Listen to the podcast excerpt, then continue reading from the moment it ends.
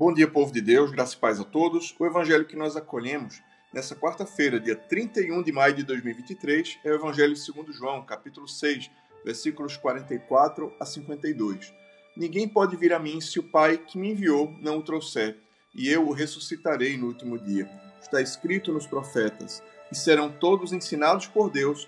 Portanto, todo aquele que da parte do Pai tem ouvido e aprendido, esse vem a mim. Não que alguém tenha visto o Pai, salvo aquele que vem de Deus. Este o tem visto. Em verdade, em verdade vos digo: quem crê em mim tem a vida eterna. Eu sou o pão da vida. Vossos pais comeram o maná no deserto e morreram. Este é o pão que desceu do céu, para que todo que dele comer não pereça. Eu sou o pão vivo que desceu do céu. Se alguém dele comer, viverá eternamente. E o pão que eu darei pela vida do mundo é a minha carne. Disputavam, pois, os judeus entre si, dizendo: como pode este dar-nos a comer a sua própria carne? O Evangelho do Senhor, louvado seja o Cristo, que as palavras do Santo Evangelho perdoem nossos pecados e nos conduzam à vida eterna.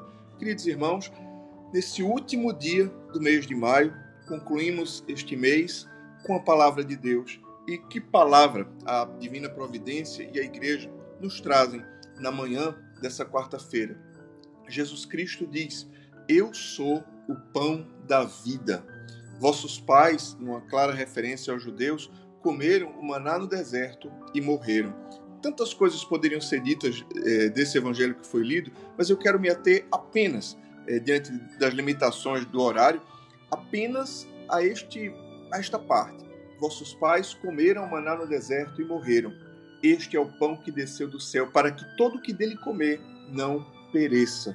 Aqui Nosso Senhor diz que os judeus, quando foram libertos da escravidão do Egito e tiveram sim de peregrinar no deserto, eles teriam morrido. Eles não teriam conseguido chegar à terra prometida se Deus não mandasse o maná, o pão que desceu do céu para sustentar o povo de Israel no caminho até a terra prometida.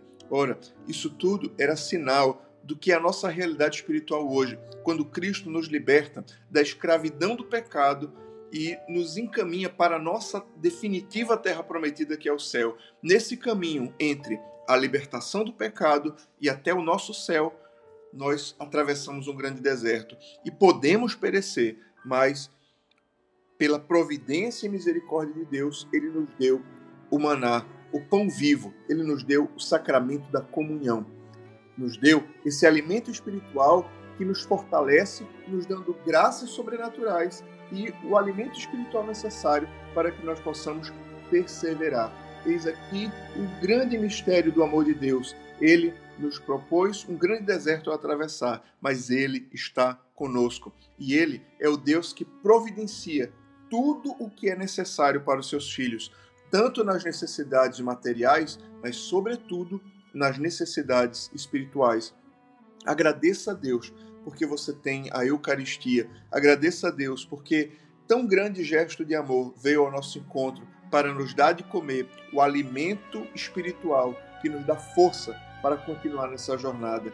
Que na força dessa Eucaristia, que na força desse pão, possamos seguir a nossa vida cristã e, em amor, em fidelidade e obediência à vontade de Deus, que possamos, fortalecidos por Ele, seguir e encontrar nossa vocação e o nosso destino eterno. Que o Senhor nos fortaleça, que a cada domingo você possa vir à casa de Deus comungar, ou quantas vezes é, lhe for possível, é, numa celebração semanal, mas que nós tenhamos em alta conta o sacramento da comunhão, porque ela é, a comunhão é para nós o próprio Cristo que se nos dá em amor. Ele é o pão vivo que desceu do céu, e se alguém dele comer, viverá eternamente. Que esse alimento espiritual seja para todos nós, mas especialmente seja para você uma força sobrenatural, porque nas lutas da vida, às vezes nós cansamos, nós nos fadigamos, mas esse alimento renova as nossas forças, porque a palavra de Deus nos ensina